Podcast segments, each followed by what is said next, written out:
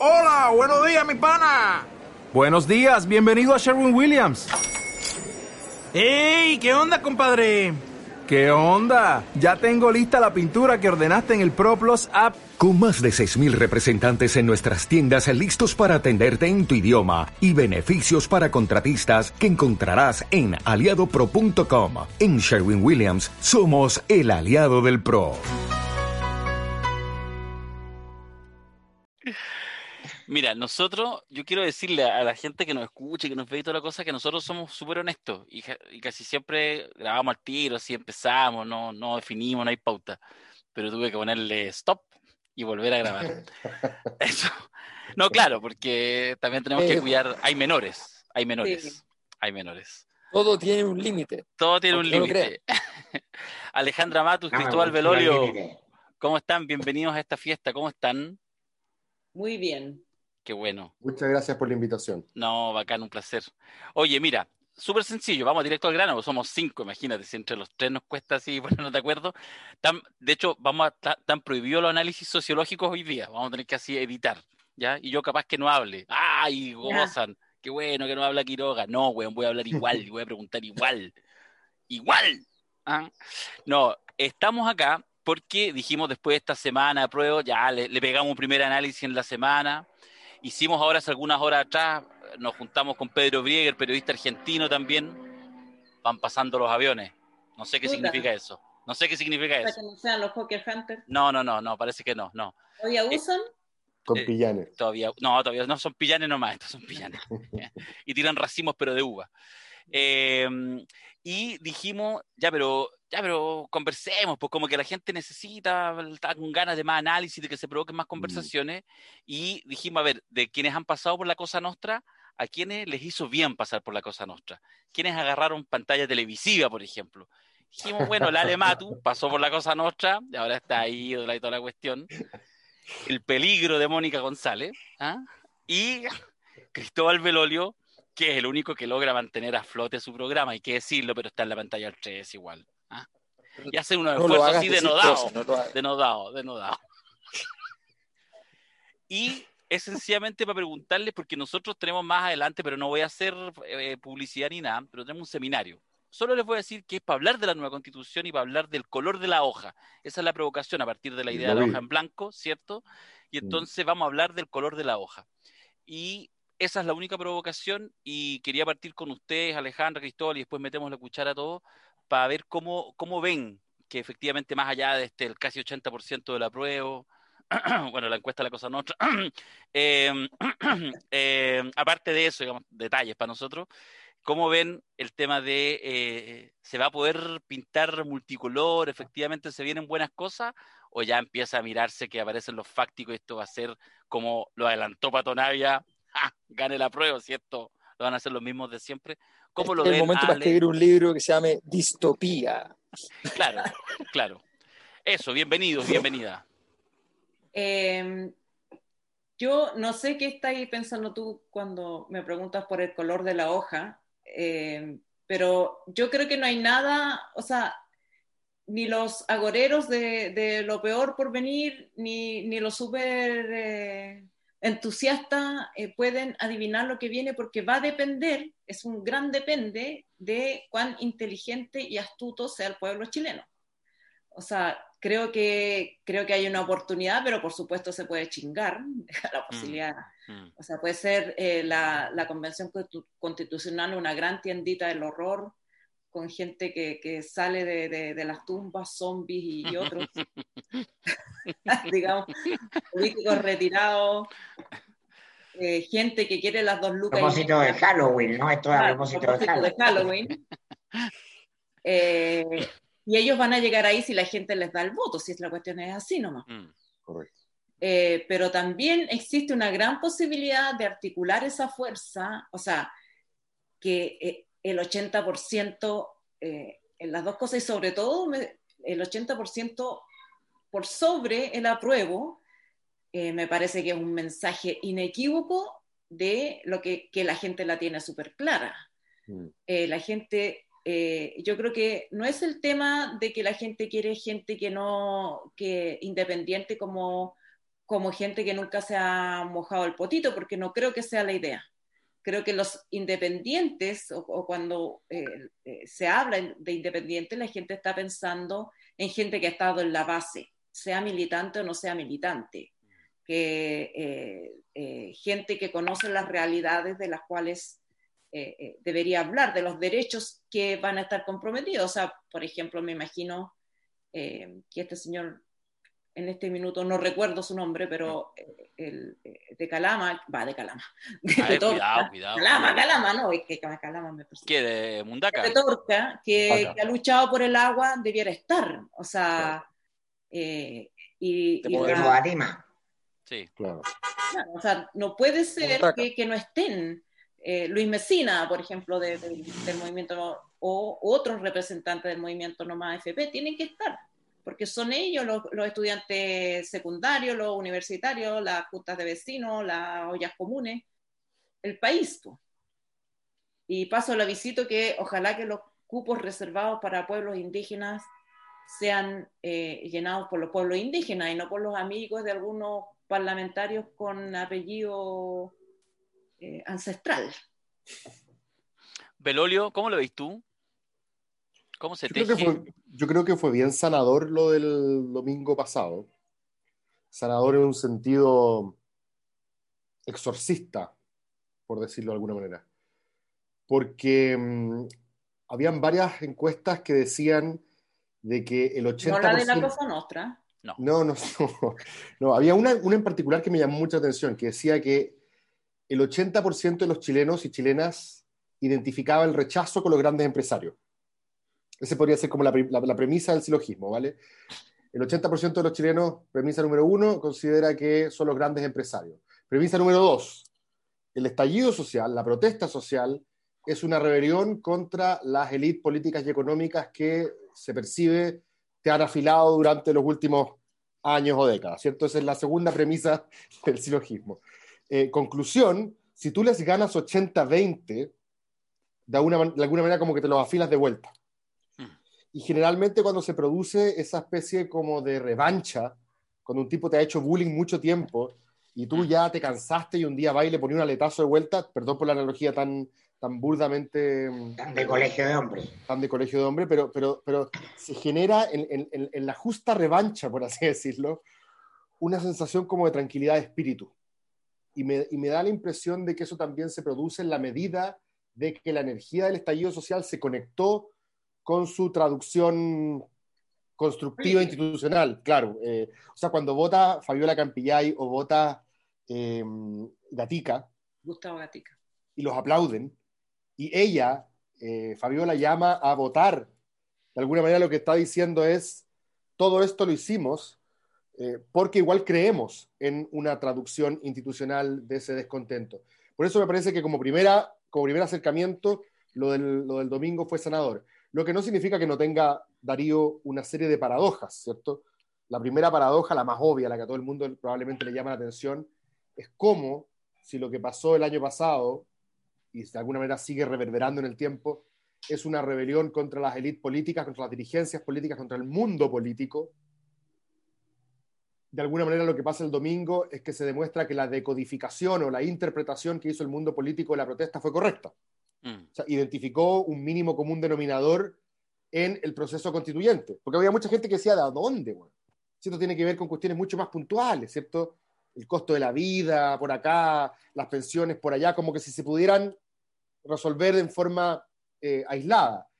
Pero el mundo político interpretó que había una especie de etos común a todos esos malestares que tenía que ver con las reglas del juego y apostó un proceso constituyente y la gente compró. Compró en, compró en el buen sentido. Dijo, sí, ok, para allá, allá va la micro, eh, y, eso, y eso no deja de ser una paradoja, porque es, es, bueno que el mundo político haya decodificado una protesta que es en contra del propio mundo político.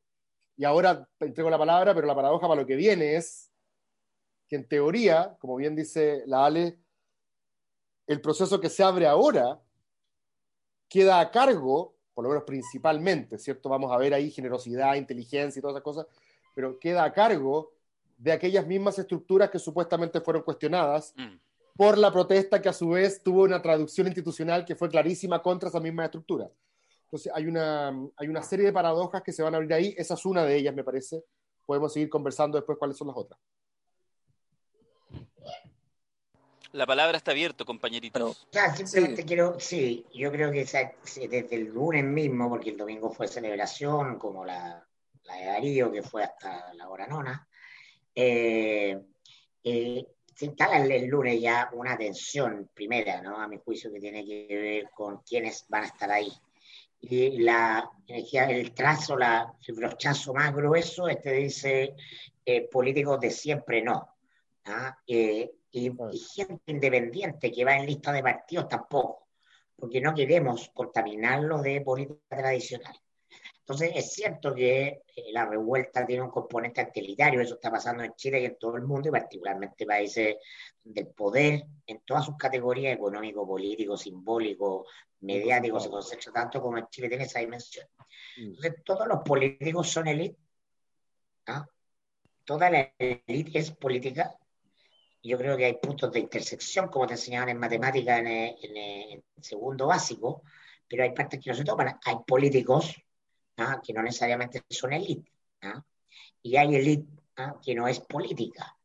Yo creo que ahí se abre una, una, gran interrogante. Lo que yo siento, y aquí voy a expresar también mi, mi, mi, opinión, lo que yo veo como central, es que buena parte, más del 50% de una crisis compleja como, esto, como esta, tiene que ver eh, más que con reglas, con un espíritu, que se instaló en la política chilena desde los 90 en adelante, eh, de ser una política de administración, sin ninguna capacidad transformadora de la realidad, transformadora en sentido no revolucionario, digo moderada. Mm. Y, esto, y esto deviene ¿ah? en un sistema político institucional, un conjunto de partidos desde la izquierda hasta la derecha que se transforman en meros actores de, eh, eh, de poder burocrático. ¿Ah? y, en verdaderas agencias de empleo. Yo creo que eh, los políticos trabajan mucho y los parlamentarios trabajan mucho, pero trabajan mucho para mantener y aumentar el poder.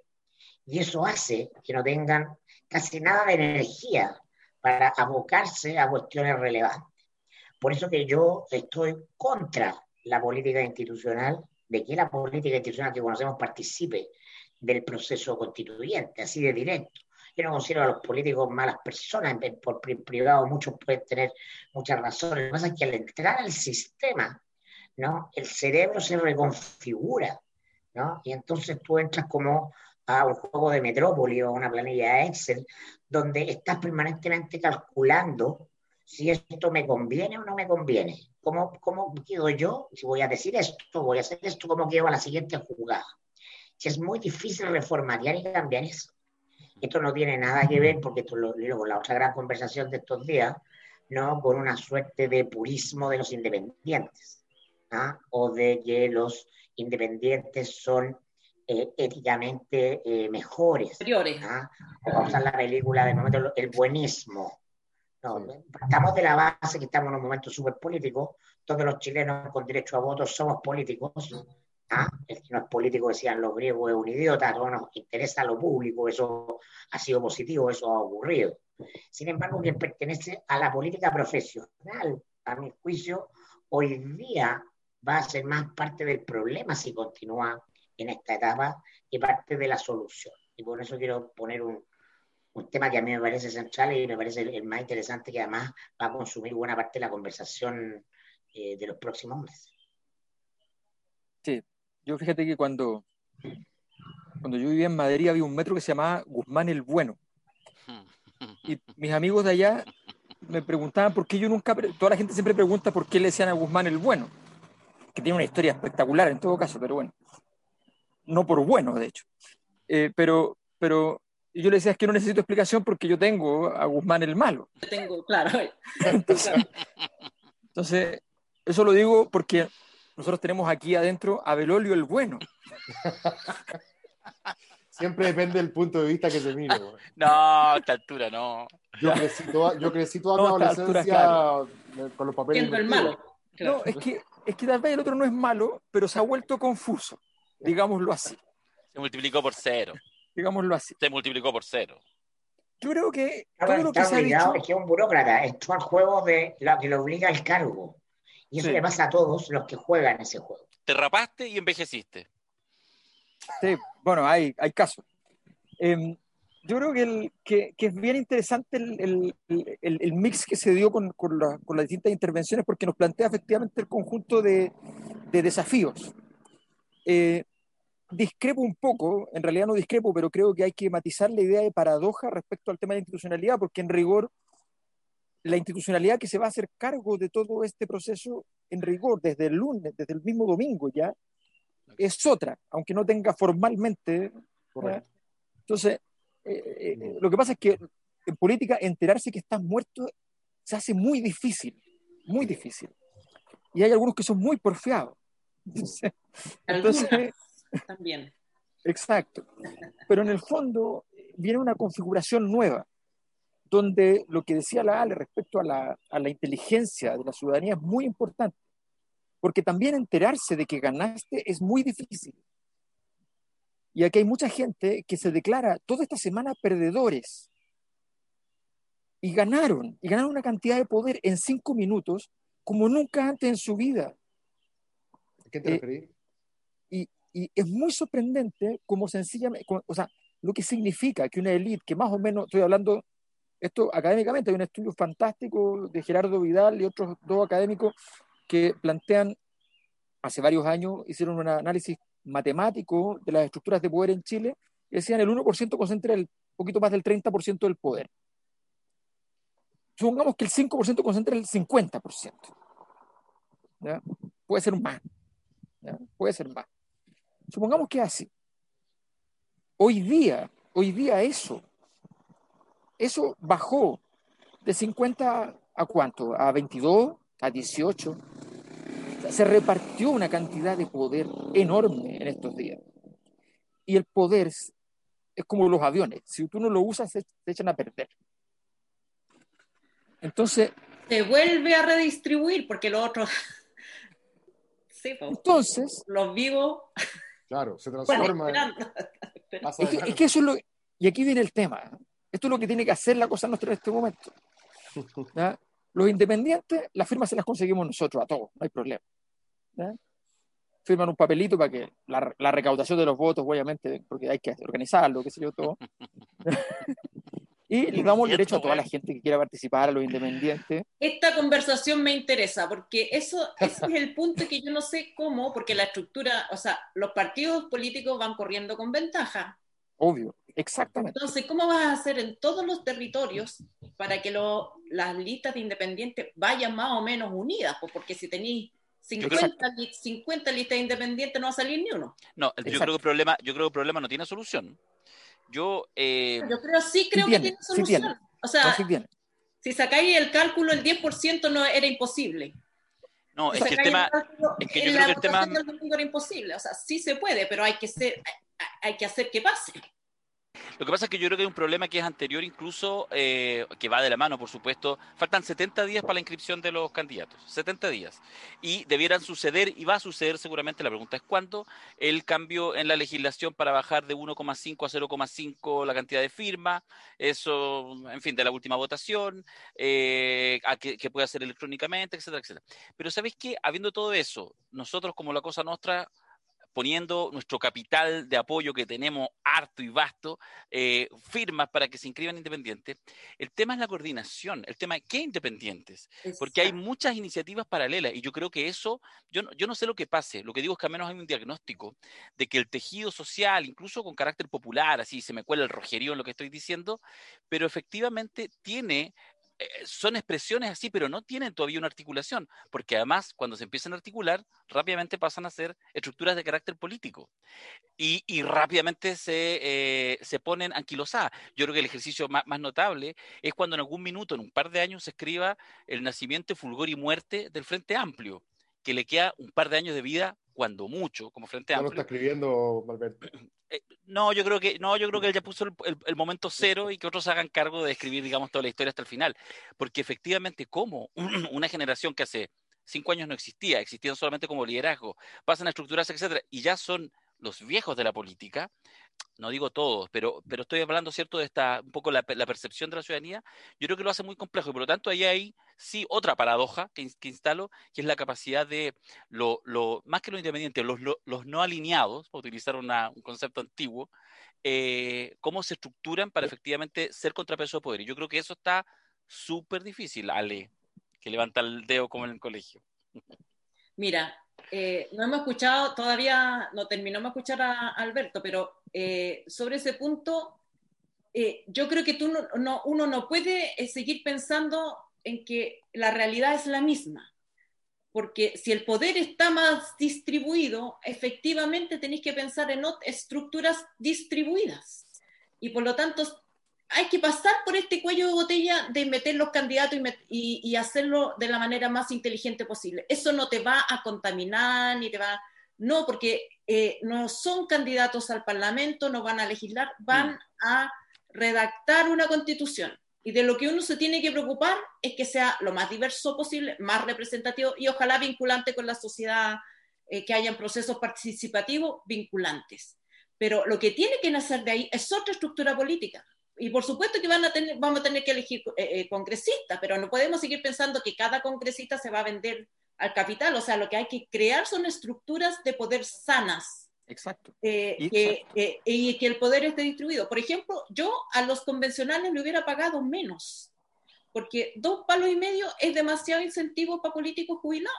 Pero si tú le pones un palo, no es incentivo para ellos. Ya, no te pongas así. Sí, pero, pero, pero sí pero sí, pues, y es no es un sueldo relativamente digno para eh, eh, dirigentes sociales e incorporar gente.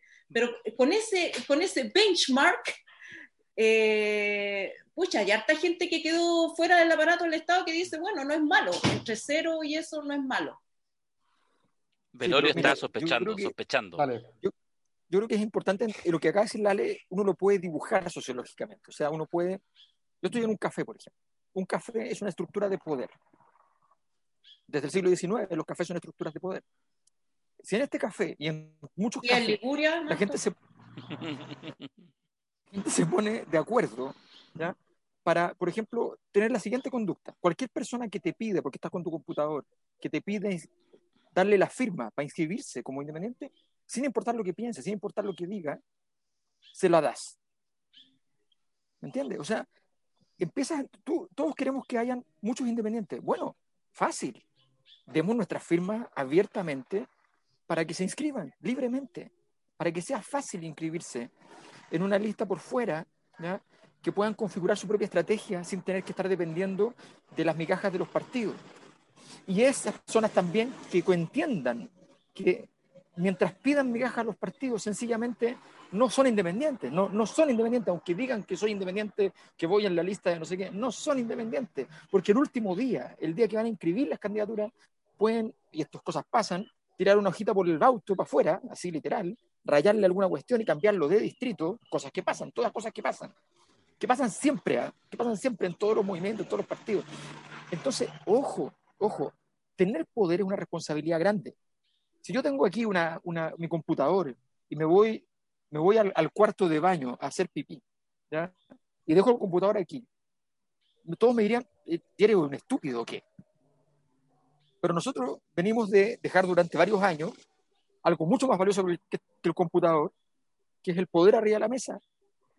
Y nos fuimos, no, o sea, nos fuimos, lo dejamos ahí y de repente dijimos, oye, pero qué mala persona que se lo llevó. Entonces, hay una responsabilidad ahora que es nuestra, en el fondo, de entender que, todas, y esto tiene que ver también con un concepto de institucionalidad que hay que cambiar.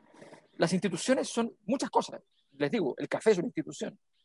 Si yo todas las mañanas como pan tostado, es una institución. Todo eso es una institución. Entonces, la, construir instituciones a partir de, de, esa cotidianeidad va a ser algo clave para construir poder en el futuro. Y eso es cambiar una forma de conversación, básicamente que dice Cristóbal, que, mira a un costado sospechando. Yo estoy concentrado en esa mirada escéptica. estaba, pensando, estaba pensando en cuál es la profundidad de la paradoja eh, y, de qué manera podría resolverse, ¿cierto? Porque uno podría insistir en la tesis normativa, ¿cierto? La tesis de Peña. una tesis como de la, clase de introducción a la ciencia política. Partamos, por favor, por jubilar a los columnistas también. No, no, pero me refiero a la, tesis, La tesis, es que él, la defendió hoy día, entonces por eso la tengo fresca. Pero es la tesis que te defiende cualquier politólogo, ¿vale? La tesis de que los partidos políticos son esenciales en democracia. Todavía como es, es raro encontrar un politólogo que no lamente, incluso Juan Pablo Luna, por ejemplo, y que no lamente el descalabro reputacional de los partidos porque supuestamente son los llamados a em, articular los intereses ideológicos de sectores de la población en forma más o menos coherente y ofrecer, ¿cierto?, eh, personas que van a llevar esas ideas a la discusión pública. Son aquellos que tienen que mediar. Son estructuras de mediación entre la ciudadanía y la toma de decisiones. Pero, como bien decía Mirko, y esto es un fenómeno global, decía, es probable que la misma idea de mediación o de intermediación, si lo prefieren política, es la que esté en entredicho. Y esto es bien interesante porque cuando aparecen algunos, a propósito de lo que decían ustedes, partidos políticos que dicen que van a dar espacios a los independientes, Heraldo, por ejemplo, que huele que hoy día PPD es una mala palabra, como dice la expresidenta, y por lo tanto dice que va a dejar la mitad de los asientos de esta micro para independientes, es probable que toda esa típica eh, cantinela de algunos políticos que dicen, no, hemos escuchado el mandato, ahora sí entendemos bien, es probable que mucha gente diga, mira, yo no quiero que me representen mejor, o yo no quiero que quede más claro mi mandato. Quizás lo que yo esté pidiendo se parezca mucho más, a pesar de que de forma inarticulada, a algo así como autogestión algo así como me quiero pitear la, mediación misma. Ya no siento que alguien tenga que mediar.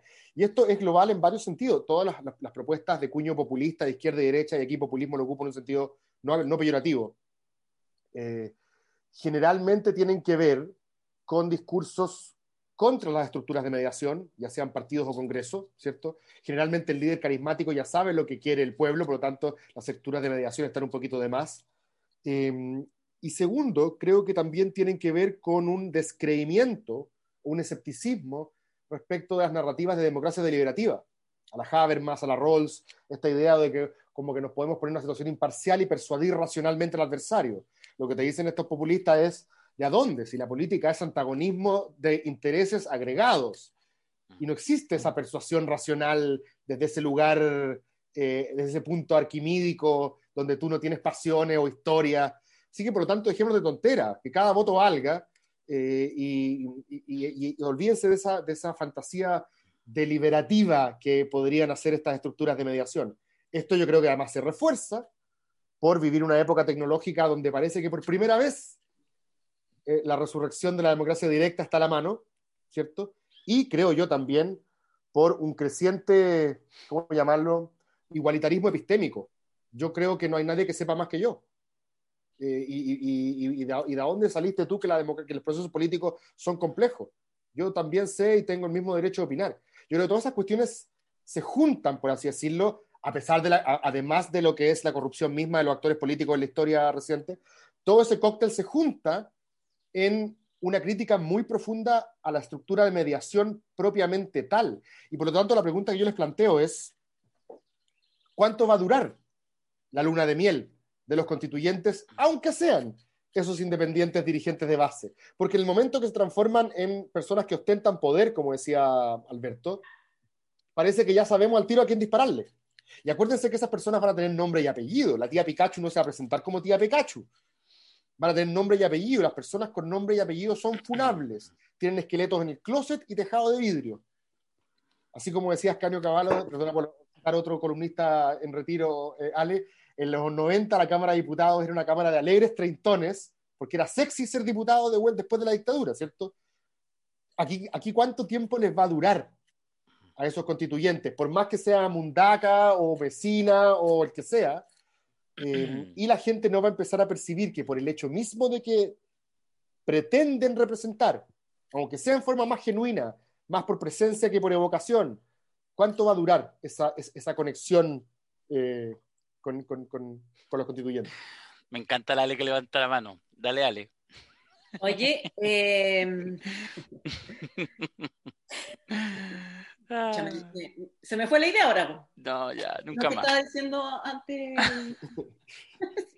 es como las vacas, está, está, diciendo elegantemente que, que, estamos hasta la masa. sí.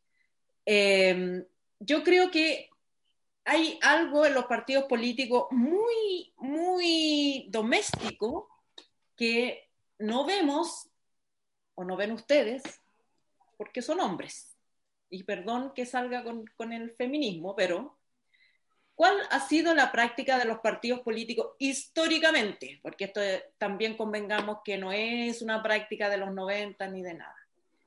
Es, son clubes de Toby donde las decisiones se toman tipo 2 de la mañana con copete. Y las minas, las compañeras, en general incentiva que estén ahí de florero, porque si empiezan a dar opinión y se ponen pesadas, no las invitan o alargan la reunión hasta que la compañera se vaya, entonces hablan de verdad. Eh, y esa práctica... y eso pasó en los dos gobiernos de Bachelet. Eso ha pasado siempre.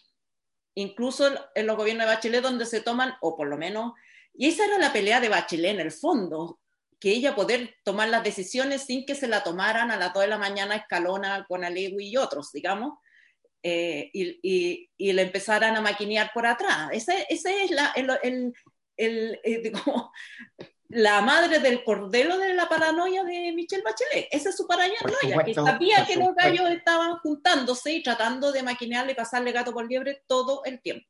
Claro que la molestia duró hasta que a Lewy le arregló la, investigación de la fiscalía. No, no importa, si Lewy es una gran persona y los otros son grandes personas y por supuesto que necesitaba de ellos y la paranoia de repente se le pasaba de raya, ¿cierto? Pero, pero ahí está, ahí está. Es la dinámica. Es la dinámica, claro. Y entonces, eh, en esta lógica, que también es la lógica de la CUT, es también en la lógica de la NEF, es la lógica del Colegio de Profesores, de, de todas las organizaciones políticas que han existido hasta ahora eh, se han desconectado no solamente porque, eh, eh, pucha, el, no sé, por, el compañero se, se, fue de director a una FP y entonces viene, con, viene cargado, sino que por la, solo la dinámica de, de, de la deliberación política queda fuera toda la gente de verdad, los trabajadores de partida, los hombres, pero que tienen que trabajar, que tienen que cumplir horario, que no pueden estar todos los días hasta las 2 de la mañana fumando y chupando,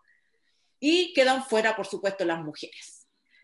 Eh, y se van convirtiendo en, en, estructuras que nadie conoce, minorías absolutas, no tienen ninguna vinculación con el mundo del trabajo, por ejemplo, los partidos de izquierda, ¿por, ¿por qué no tienen vinculación con el mundo del trabajo? Porque no tienen trabajadores el Partido Comunista, el Partido Socialista, eh, eh, el Frente Amplio, no tienen trabajadores. Los trabajadores no militan. Tienen jóvenes, en, el caso del Frente Amplio, eh, claro, los trabajadores no, tienen tiempo. O sea, en esa dinámica no hay nadie que tenga tiempo a menos que se dedique exclusivamente a eso.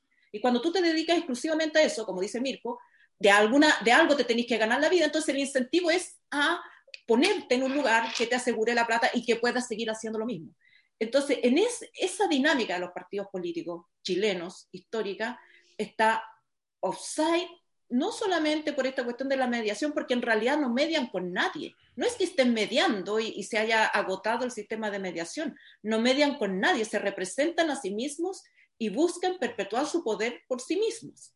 Esa, esa lógica ya no se sostiene y como ahora la revolución tecnológica nos permite eh, eh, participar masivamente sin estar 20 horas con los compañeros chupando y fumando. Yo puedo, digamos, conectarme por Zoom y puedo dar mi opinión y puedo además ver y vigilar cómo votar. Creo que son las mm. dinámicas. No es que los partidos políticos no sean necesarios, necesitamos nuevas formas de partidos políticos. Necesitamos partidos políticos que efectivamente representen a bases reales. O sea, si vamos a hablar de los trabajadores, bueno, los trabajadores tienen que tener una manera de participar en ese partido político. No puede ser que estemos hablando del sindicalismo y el sindicalismo, y si los sindicatos son el 10% de los trabajadores, ¿qué pasa con el resto del mundo del trabajo? Todos se, quedaron, todos se quedaron callados. eso que describió Alematu, que es propio de la, de la sociología de trastienda de la, del mundo de la izquierda, de los sindicatos, las organizaciones gremiales, eh, Longueira decía que en la derecha ocurría en la temporada de matrimonio. Los matrimonios se operan. Claro. La gente se va cambiando de la, de la mesa y ahí van armando los. Sí, estaba pensando, Mirko, que mm, esta otra anécdota que me, me, contó mm, Juan Pablo Luna, que me decía que él fue a tratar de mediar, de hecho no de mediar, pero a, saber qué es lo que, cómo operaba la toma feminista, Ale, del 2018, de la Católica, de, la, de Casa Central. Y a las autoridades le llamaba mucho la atención que las vocerías eran altamente rotativas. Seis horas duraba cada una. O sea, ni en la, ni en la Atena de, de Pericle duran... Eh, Tampoco y en seis horas, claro, era, era muy difícil para la autoridad saber con quién tenía que hablar. Y la razón cuando le explicaron, cuando Luna dijo que le había preguntado por qué duraban seis tampoco la, la vocería, y era básicamente porque la percepción de estas cabras era que incluso sus hermanos grandes, estoy pensando en Giorgio, en Boric, en esa generación, que supuestamente eran los que venían a, renovar la, la, política. ellos jubilaron al que venía a renovarla, que era Marco. O sea, imagínate, la jubilación más rápida de la historia, ¿cierto? A los 37, Hasta esta. años. Hasta esta. Hasta esta claro. Pero también convengamos que Marco se jubiló solo cuando se, su, eh, digamos, aceptó su pero, bueno. Pero bueno, el punto, el punto es que mm, eh, ellos decían que para no cometer los errores de la generación del 2011, que las figuras principales de ese movimiento después se habían transformado en dirigentes políticos jerárquicos, por así decirlo, ellos para no, e, ellas, para no cometer ese error, tienen una estructura completamente horizontal. Y fue bien interesante también en la protesta social del año pasado. Yo lo conversé con una politóloga argentina, la, la María Esperanza Casullo, eh, y a ella le llamaba también profundamente la atención que este fuera un movimiento el chileno. de hecho, y, claro, y de hecho, para ella ese era el único punto que no permitía decir que lo que estaba pasando en Chile era auténticamente populista, porque según ella, el ingrediente que le faltaba era la conexión mística, por así decirlo, con el caudillo, ¿cierto? Con el, con el, líder carismático. Mm. Pero aquí no podía haber ese líder carismático, por lo menos no con nombre y apellido. Habían héroes de Marvel, pero no, no con nombre y apellido. No podía existir ese líder carismático justamente porque se percibía que se podía llevar la pelota para la casa. Mm. Eh, eso es súper interesante y, pervasivo, yo creo, en todo lo que hemos visto. ¿Sabéis qué? Yo creo que el, una de las cosas... de acuerdo completamente de acuerdo con que estamos frente a algo, algo radicalmente diferente. Ah, por eso que eh, siempre trato de hablar de que asistimos no a una, sino que a tres revoluciones. Hay tres grandes ejes que están reconfigurando la cultura y por lo tanto el ya solo hecho de estar discutiendo eh, sobre la Asamblea Constituyente es desgastante y es bastante tuerto porque eh, vienen necesariamente formas de desconcentración del poder tanto por si los, asambleístas van a tener que ir a responder a los territorios que lo eligieron para ir a dialogar en función de lo que se propone, por si vuelve todo el poder a los soviets, que es lo que pasó de alguna manera en la semana siguiente al 18 de octubre, eso fueron los cabildos. Ah, la gente sola se convocó para conversar. Eso no veo que se pueda romper porque es un síntoma de época. Mm. Sí, yo, yo en ese sentido como complementando el, y quizás más bien planteándolo más como pregunta que como, como una claridad, digamos, de que así va a suceder, es que yo creo que es súper clave una cosa que puede ser bien contraintuitiva, que es que para mí, para que esto efectivamente eh, genere un espacio refundacional, el proceso constituyente, la forma es más importante que el fondo. Sí, claro. O sea, a ver, Exacto. Mira, dennos a nosotros cinco, ya complementemos tres personas más y dennos, qué sé yo, seis meses y podemos hacer una constitución la En 48 horas pero maravilloso, pero súper buena, estructurada, los elementos están ahí. Oye, siguen los Hunter Hunter aquí después de que hablo de estas cosas. La tengo que hacer en 48 horas. Bueno, entonces, el, o muchos grupos, y, y, ahí donde yo creo que hay mucha gente muy bien intencionada, de amplios sectores políticos, desde un Baradita hasta un Benito Baranda, desde, el, en fin, y todo. Entonces todos dicen, no, porque yo ya tengo más una trayectoria, etcétera pero eso sigue replicando una cierta lógica. estoy tratando de cuidar mis palabras para que no se me salga un obrerismo así, pero ya del siglo XIX, de mediados. Pero por supuesto que lo pienso un poco, es que yo creo que no va a pasar nada interesante si la generación de esas autoridades, primero, no es capaz de representar de verdad al país real. Mm. Cuando uno dice representar al país real, implica que haya gente que esté en la Asamblea Constituyente que no sabe mucho de nada, de ningún tema, que ni siquiera es el Rodrigo Mundaca de Modatima, como decía la Ale. Quiero que también esté él. pero que efectivamente no, porque hay mucha gente, líderes, etcétera, pero que de alguna manera han tenido oportunidad, han sido profesionales y si no están, pegan en el palo y por lo tanto saben y tienen trayectoria, etcétera, etcétera. Pero eso de alguna manera también es una élite. Por supuesto, o sea, además que uno está seteado, uno dice lo que hay que hacer a la primera, lo que hay que hacer y llegan ya listo con la receta, o sea, y lo que hay que hacer, ¿por qué tú vas a decir lo que hay que hacer? O sea, y la constitución tiene que, darnos cabida a todo, pásame una minuta, una propuesta y todo, pero la gente, y, estoy de acuerdo, o sea, es, la lógica del jurado de la justicia gringa. O sea, gente común y corriente deliberando temas complejos, porque todos somos capaces de deliberar temas complejos, sobre todo si nos atañen directamente. Y la gente... Seríamos, siempre, hecho por sorteo, ¿no? Siempre ah, porque el sorteo es el que más, más compatibiliza con esa tesis, ¿no? Claro, es que hay algo de eso. Entonces, lo que yo digo, solo cierro, y yo tengo una cierta expectativa, de hecho, ando con ganas de dedicarle algunas horas de mi tiempo a, con mucha otra gente, a empujar el carro para ver si algunos o algunas eh, convencionales, digo constituyentes, efectivamente está mal dicho, eh, algunos de los delegados que van a estar en la convención y delegadas que van a estar en la convención son personas que, por ejemplo, no sé, pues, tienen rentas menores a 800 lucas por, decirte cualquier cifra. ¿Pero por qué no puede haber alguien con una renta de 500 millones de pesos más que sea empresario? No, no, no, no, no, no cambies mis palabras. Yo lo que quiero decir es que haya...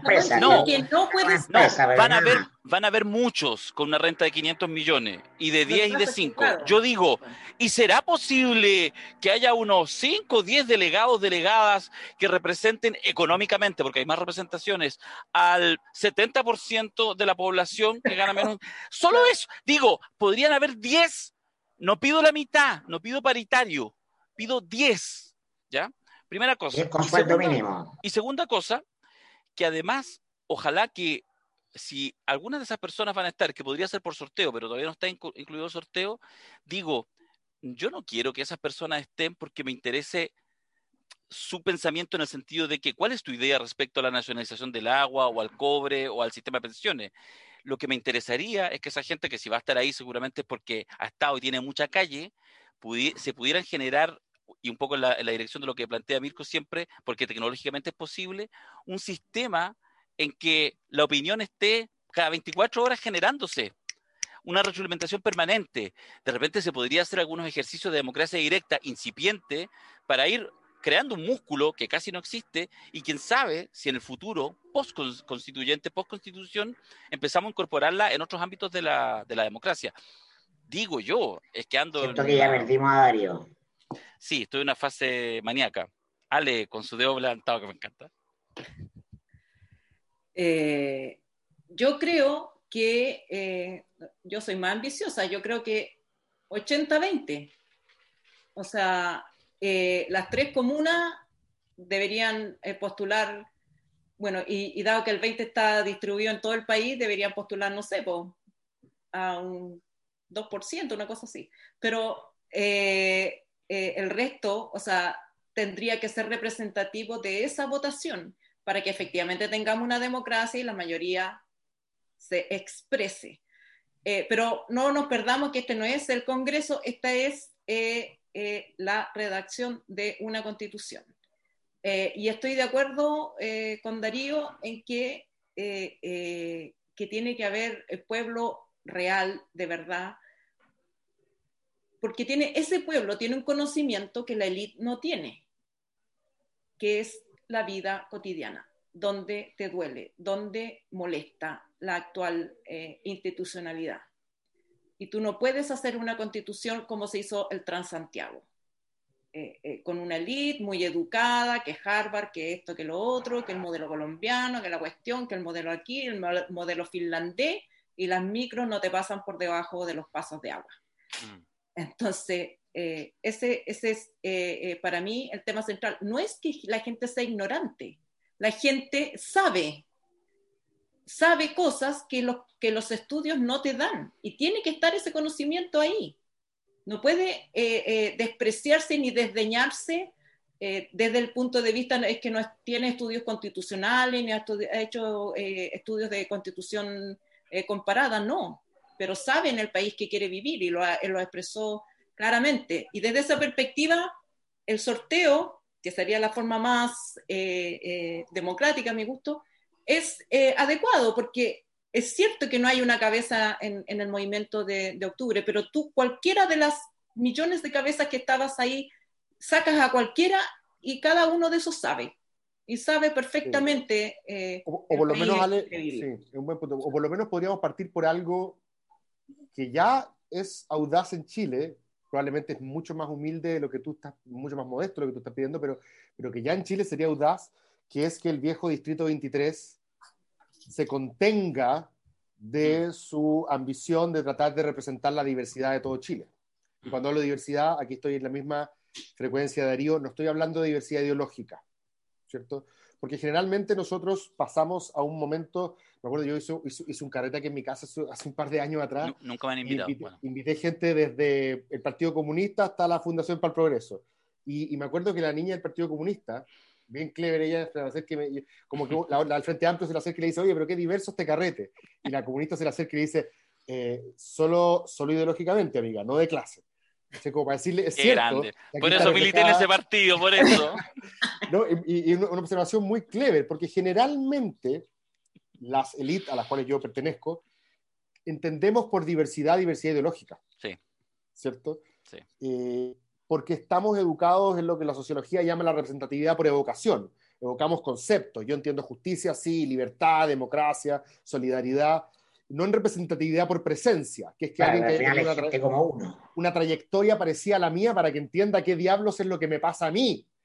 Eh, y, y, lo interesante es que hay muchos que creen que este proceso constitucional, por la naturaleza de una constitución, es donde más, en teoría, se necesita más en la evocación que la presencia. No. Porque, en teoría, claro, sí, sí, se, puede abstraerlo del, contexto político local en Chile. Pero hoy en Chile, por las necesidades de legitimación que tiene el instrumento, necesitamos más representatividad por presencia. Por eso digo que usualmente, como tú sabes, Darío, como ustedes lo saben mejor que yo, en Chile generalmente el viejo distrito 23, lo que hoy día se llaman las tres comunas, el sí. Mógenes Pérez de Arce nos en un video el otro día, dijo Maravilloso estaba pidiendo que fuera como Cataluña, que se separara del resto del país. Bueno, la República, las tres comunas, generalmente le manda sus hijos a representar a todo Chile.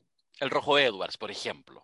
Claro, pero, pero, no sería malo que efectivamente la gente que gane esos, no sé, 15, 20 palos y que viva en las Condes, aspire a representar solamente a las Condes.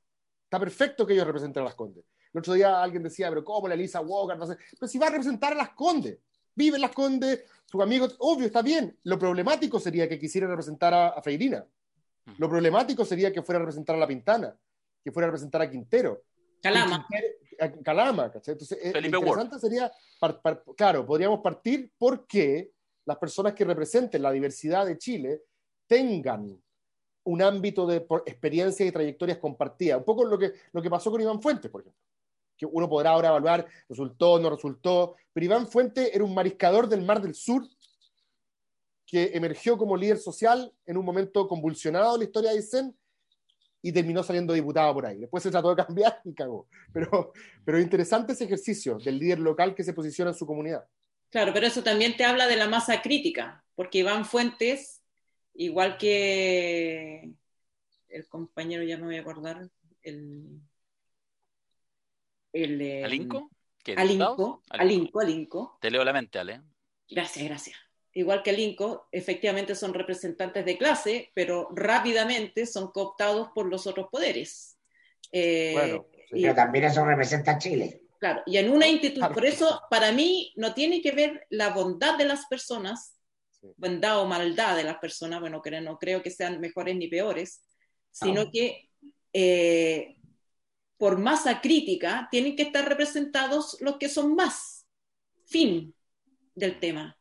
Y cuando tú eres más, eh, eh, y puede haber la danza de los intereses alrededor tuyo, simplemente por acumulación de fuerza va a aparecer otras cosas que no aparecen cuando tú eres minoría. Y el negrito de Harvard nos sirve para este efecto. O sea, si tú quieres tener una, convención constitucional que se alinee con lo que quiere la sociedad chilena, bueno, la sociedad chilena tiene que estar representada en la misma proporción que está en la sociedad chilena. O sea, por lo menos se, aceptó mujeres ya, la mitad, pero el componente clase es fundamental, porque si todas esas mujeres viven en las tres comunas, eh, ni siquiera necesitan que les hagan lobby. Solitas saben lo que tienen que hacer. El, peso oculto de comunidad mujer. Alberto Mayor, Alberto Mayor tuvo un, un tan, oh, tan interesante que yo quisiera desclasificar y no puedo. Eso nomás te digo al respecto. Muy, muy poco sofisticado y, repetitivo hasta el cansancio. Dos cosas que me, me molesta hacer, pero creo que hay que hacer. Creo que quede claro lo que significa estos días. Y no lo digo con esperanza, ¿eh?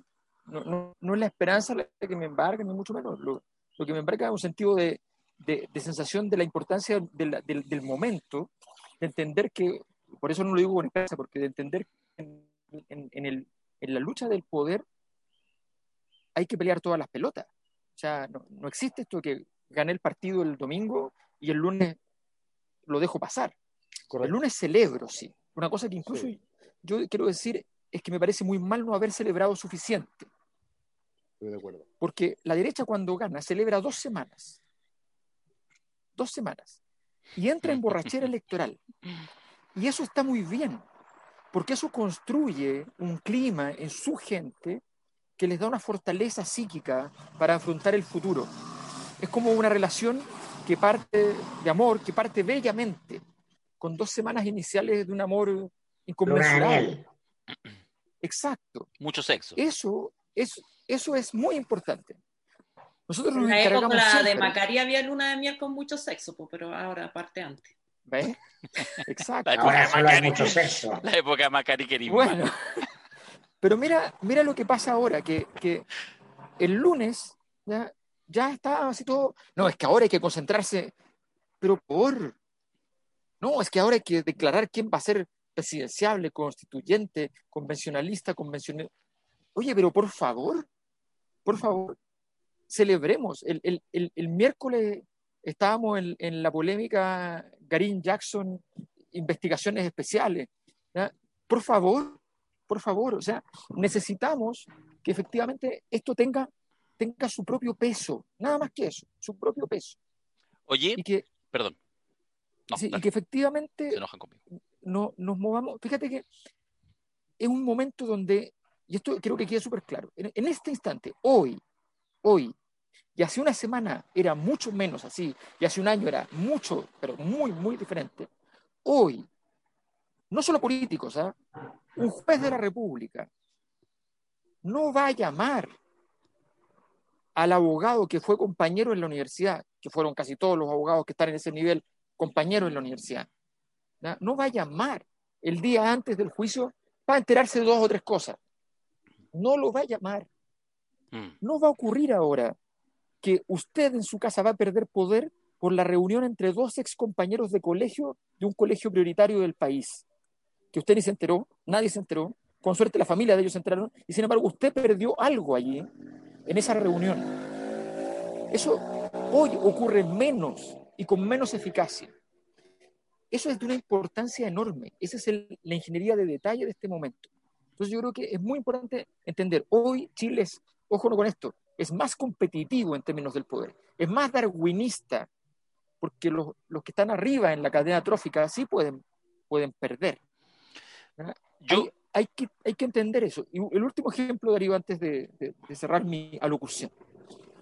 Eh, la, la, importancia de, de, la astucia, de la inteligencia, de la capacidad de responder a tiempo, la quiero ejemplificar con una cosa fantástica que pasó esta semana en España. Una cosa que tiene muy poco que ver con esto, porque hay cosas, grandes cosas imperiales, pero que es, al final es lo mismo. Salió una información muy polémica en España que señalaba de que había información privilegiada con grabaciones, fiscales y todo, que se señalaba que el año 2017 para el proceso catalán, en fin, había habido una oferta de Rusia de 10.000 soldados para Puigdemont, para apoyar el proceso independentista catalán, y en fin, dinero y toda clase de cosas. Y la respuesta de la embajada rusa oficial en España, la respuesta oficial, dice lo siguiente, textual. Ojo, La información aparecida en los medios españoles sobre la llegada de 10.000 soldados rusos a Cataluña está incompleta. Hace falta añadir dos ceros al número de soldados.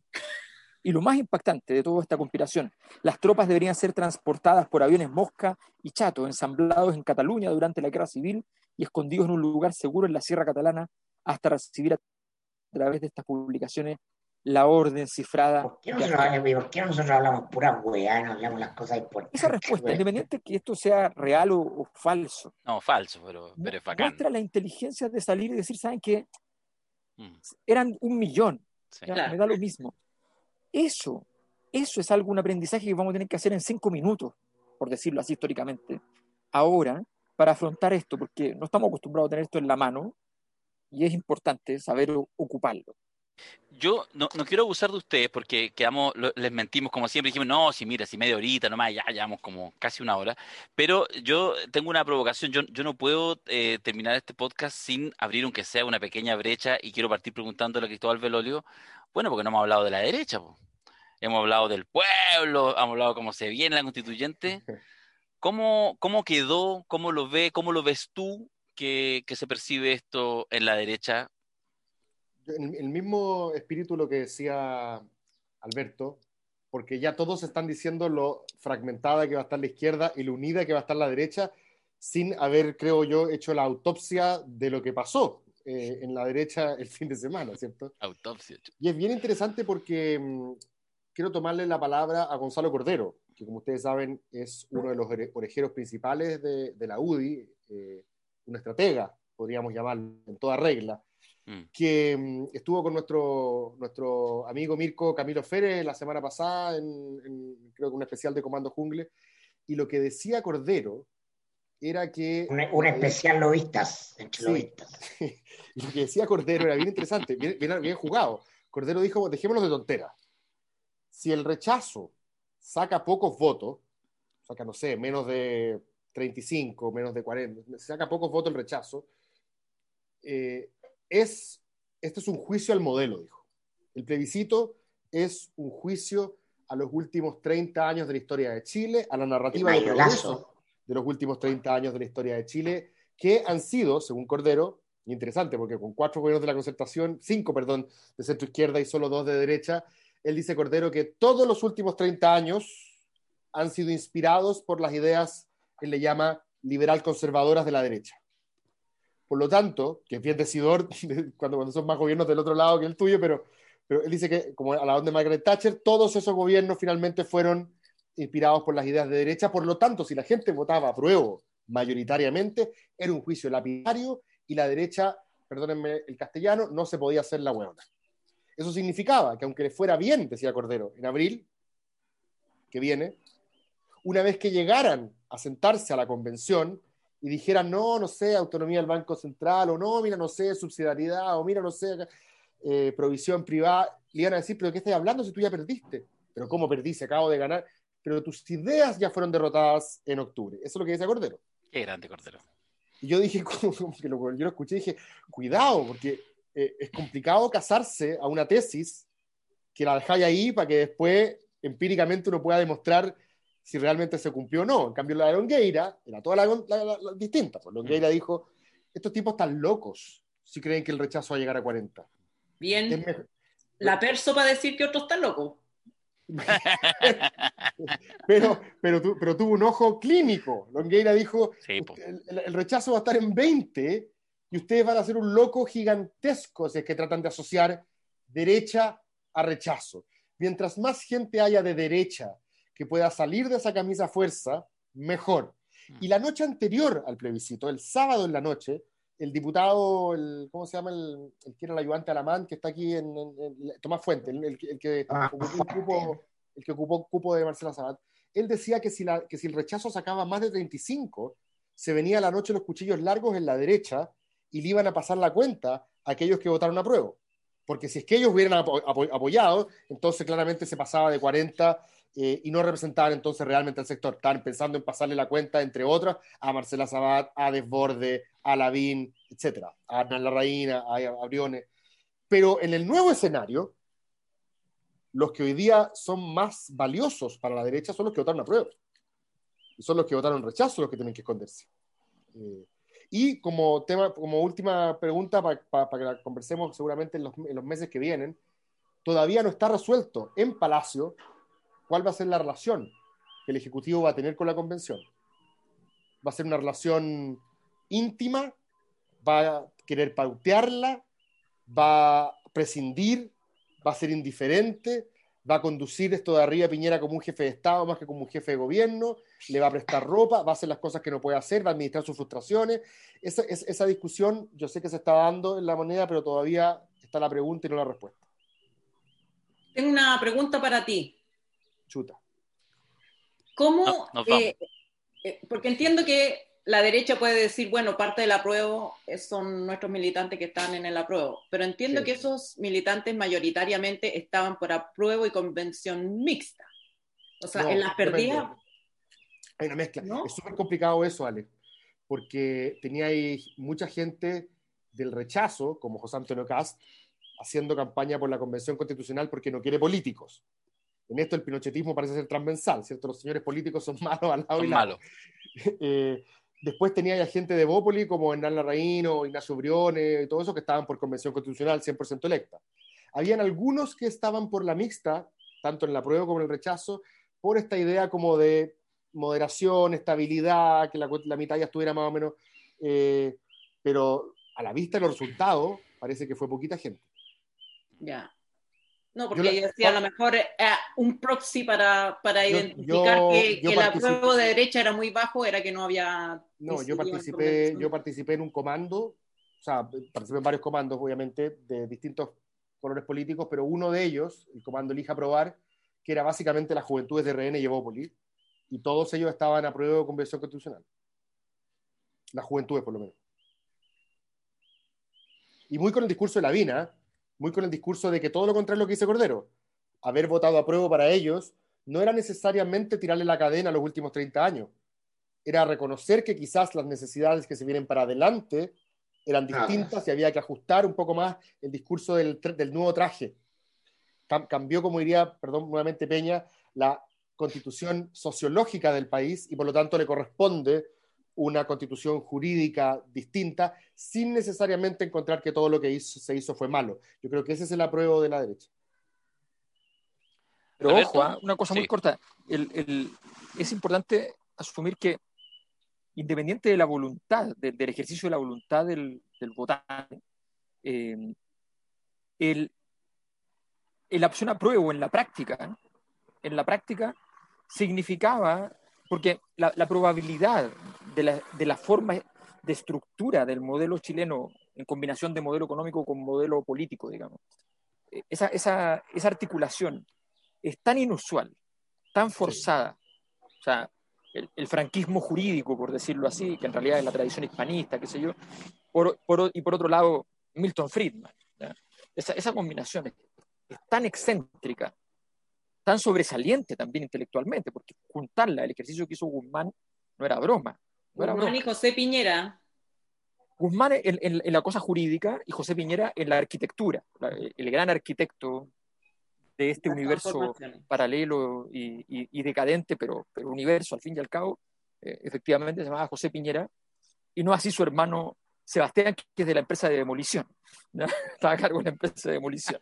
Eh, pero efectivamente, eh, esa, esa arquitectura, para votar a prueba en la práctica, y eso en eso Cordero tiene razón, aunque no esté no tenga razón respecto a la voluntad de los actores. No, sí, Cordero razón. Lo, peor para Cordero hoy es tener razón. Sí, claro.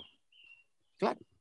Exactamente, entonces tiene razón en el sentido de que efectivamente la consecuencia de eso, independiente, pase lo que pase, es que lo que se va es estas dos esta articulación del, de las dos grandes certezas de la transición. Las dos grandes certezas que yo tengo una entrevista ahí que es una, una, una, una, amiga mía en una investigación hace muchos años a Longueira, el año 98 habría sido, una cosa así, 99, y, y él decía, aquí hay dos grandes certezas. La cancha está rayada y el partido se juega aquí. La economía de libre mercado y la, y, la configuración democrática que hemos logrado hoy día en Chile. Esa certeza, esa certeza es la que está en el suelo. Y Longueira, que gracias a las verdades reveladas, tiene claridades, eh, lo tiene súper claro y, entendió. Esta funcionó. Cuando, cuando estando en el campo, ya un arbusto se incendió, se quemó. En esta, en esta la hablaron bien desde arriba.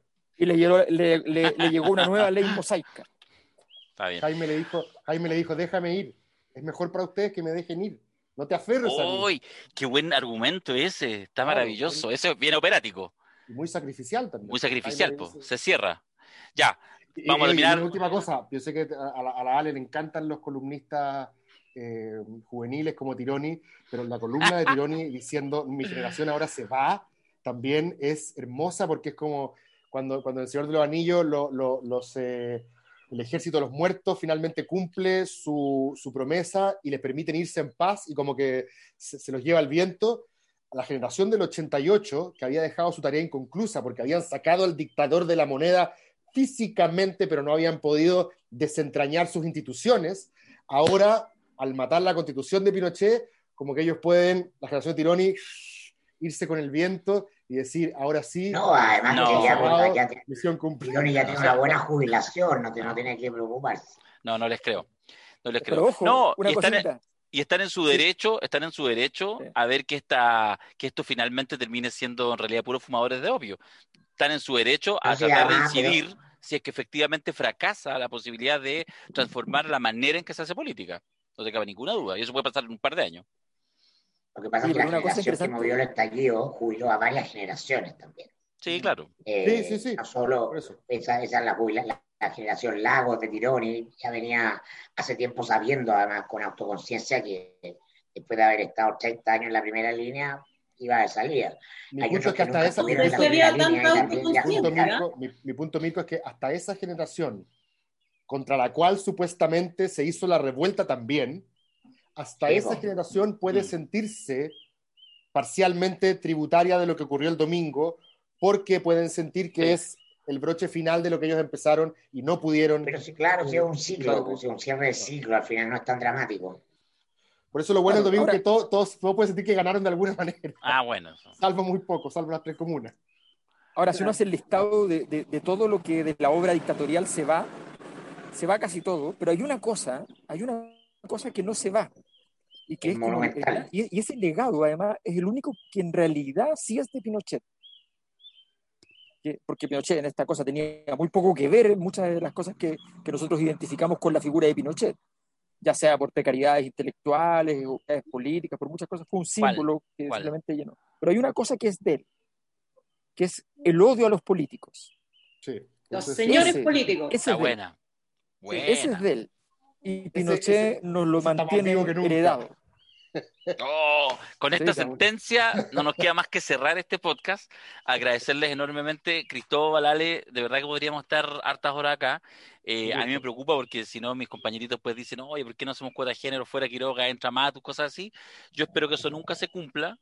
Eh, así si que... no hay para qué echar gente, si las feministas somos súper amables. Inclusivas. A más gente, sumemos, no restemos. Aquí estamos. Aquí estamos. Tú estás ahí como un 20% del retraso, del rechazo, quiero decir, en este caso, en este panel de 5. Claro, o sea, hay una, estamos totalmente. Eh, no voy a decir invertidos porque si no, Macari También, no me en esta época lo va a interpretar mal. pero Yo, yo estuve mirando el otro día. Yo, solo antes de despedir este, este podcast y agradecerle nuevamente a Cristóbal Alale, eh, vi el sitio de eh, jaquematus.com, www.jaquematus.com, está bueno, está súper bueno, ¿cierto, Ale? ¿Cuánta gente sopló? ¿Cuánta gente sopló? No, si me habían contado antes. Me contó mi hijo, también me han contado. Pero se pueden, eh, jaquematus.com. No, si me contaste vos, ya está bien, si me contaste vos. Estuvimos conversando el otro día, estuvimos haciéndote un queque, pero en privado, no lo voy a repetir. Y, los invito también a que, a que puedan ingresar, porque además, incluso uno puede así poner ahí su aporte para que haya periodismo independiente. Y nos encantan las cosas que efectivamente surgen desde la ciudadanía porque ya, po, el que quiera democracia, que le cueste, po. Y en eso estamos, siento abriendo espacio. Así que felicitaciones, Ale, por, por aquello. Ya, y reincompórenme al WhatsApp porque quiero hacerles una pregunta en privado. Ya. Oh. Ya. Belolio, invita, a tu, invita, invita a tus carretes. Siempre. Siempre, ¿Ah? La respuesta siempre es sí, Matus. Un carrete diverso. Ya, ¿de qué, ¿Cuál diversidad toda? No, invítanos, pues, invítanos. Todas las diversidades. Toda, toda la interseccional. Ya, cuídense mucho. Que estén Un abrazo. Chao, chao. Gracias, muchachos. Chao, chiquillos. Chao.